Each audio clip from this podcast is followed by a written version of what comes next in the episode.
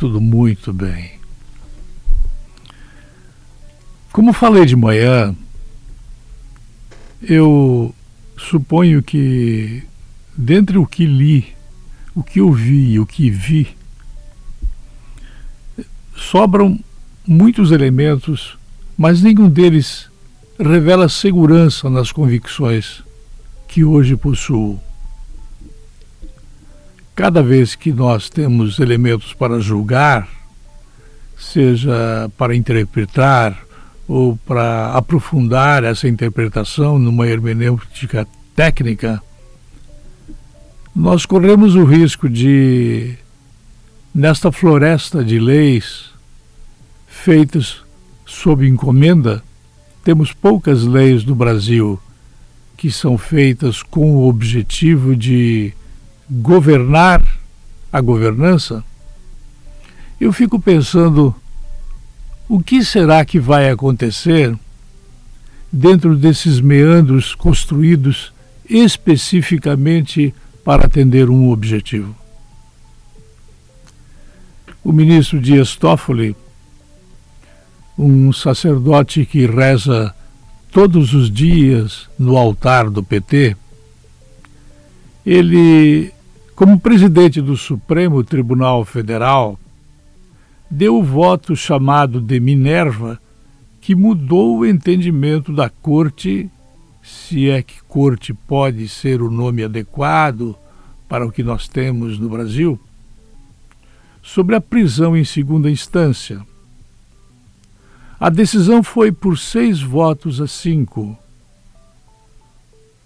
Agora, o STF passa a compreender que, via de regra, a pena só deve ser cumprida após o julgamento de todos os recursos. E eles são a chave do caixa por onde os advogados fazem plim-plim. A decisão tem impacto direto sobre o caso do ex-presidente Luiz Inácio da Silva que vocês, muitos dos meus colegas de imprensa Brasil afora, continuam chamando intimamente pelo apelido, porque é com a intimidade do apelido que a gente trafega, sem sinais trocados, entre a notícia, o noticiador e o noticiado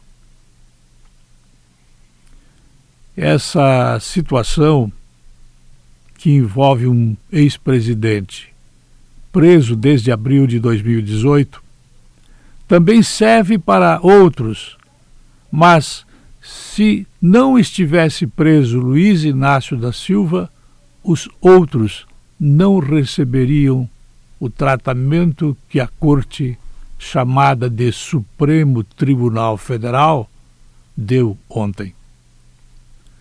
Como Luiz Inácio da Silva é ainda considerado um preso VIP, ele tem uma suíte, ele transa com a namorada dentro da suíte, ele recebe quem ele quer para dar entrevistas, ele tem telefone, ele tem uma mesa que é uma espécie de gabinete presidencial onde ele atende as pessoas e despacha ordens. Ele tem uma secretária, ele tem a mania de escrever bilhetes ao jeito dele, mas se quiser a secretária determina orientações. Ele recebe diariamente pessoas com as quais ele trata. O presidente da Argentina foi uma dessas pessoas. E ele fala sobre quaisquer assuntos que, em circunstâncias normais, a Polícia Federal não deixaria. No meu olhar, a estrutura do Estado ela está completamente cheia de pessoas que, ao invés de servirem ao Estado, elas são servidas pelos benefícios do Estado. Luiz Inácio da Silva é uma das pessoas que é servida pelos benefícios que o Estado dá. O pessoal da Justiça não deixou que Luiz Inácio da Silva fosse para o presídio de Tremembé dois, três meses atrás. Dá para falar muita coisa, mas também sobre questões que envolvem 4.900 presos que agora, através de advogados, que, como vocês sabem, não precisam dar documentos dos dinheiros que recebem. Eles podem receber documentos que não sejam assinados. Eles podem receber dólares, euros ou reais sem que precisem declarar a quem quer que seja de onde veio o dinheiro. O estatuto que rege a Ordem dos Advogados do Brasil quase chega a proibir que algo permita que o advogado não seja o mais liberto de todos os brasileiros libertadores. Quando esses 4.900 estiverem soltos, é muito provável que eles não mais voltarão para a cadeia.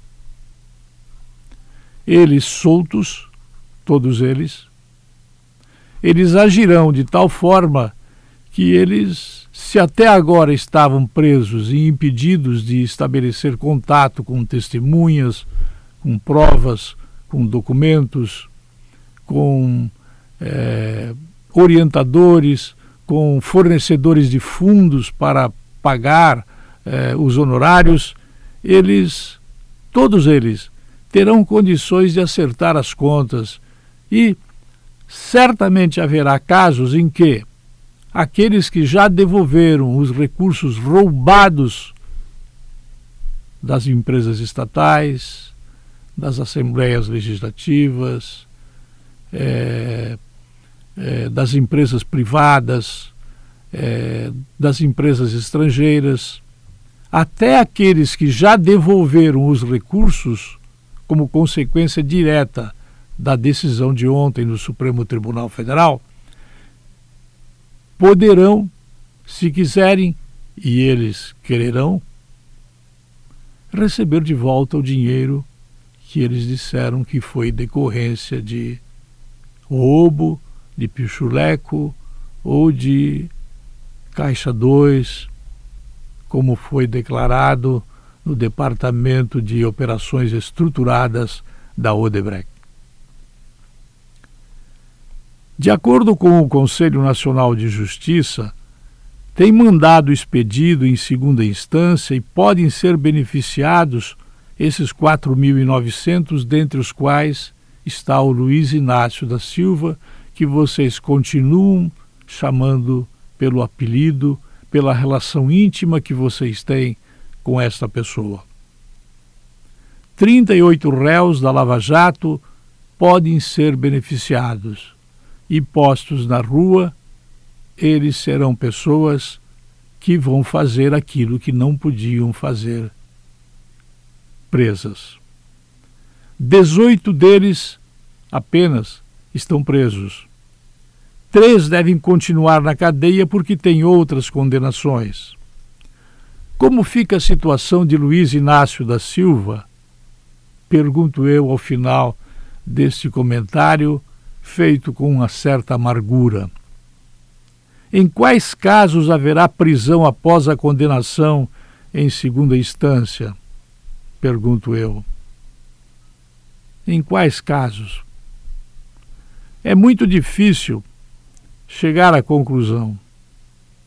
Mas quais serão os reflexos políticos dessa decisão do Supremo?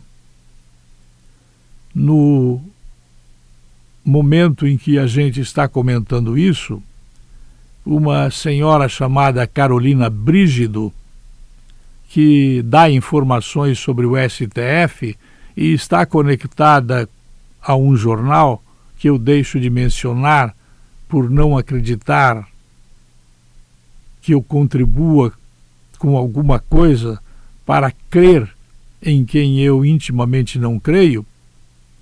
E mais os colunistas do jornal O Globo analisam os detalhes da decisão da Suprema Corte, considerando já que Luiz Inácio da Silva não é o que todos nós sabemos que é. Ele é um bêbado, ele é um ladrão, ele é um analfabeto conveniente para os grupos, ele mente, solto, ele mentirá mais, preso, ele dava uma certa articulação às mentiras que dizia.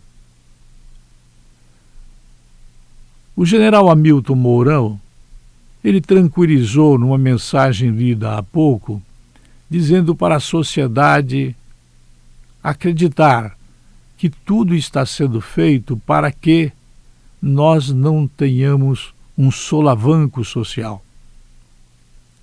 Não creio que a sociedade pegue em armas, não creio que o brasileiro reaja, mas eu creio que o brasileiro, sabendo que Luiz Inácio da Silva vai ficar solto, muitas pessoas irão procurá-lo para fazer tudo o que a Operação Lava Jato condenava e para continuar fazendo como se fazia antes, o trotoar entre o Estado, as empresas estatais, a iniciativa privada, os funcionários públicos e, para não variar, os advogados que podem receber até do tráfico de drogas e não precisam declarar um centavo do que eles ganham porque o que ganham é o sigilo profissional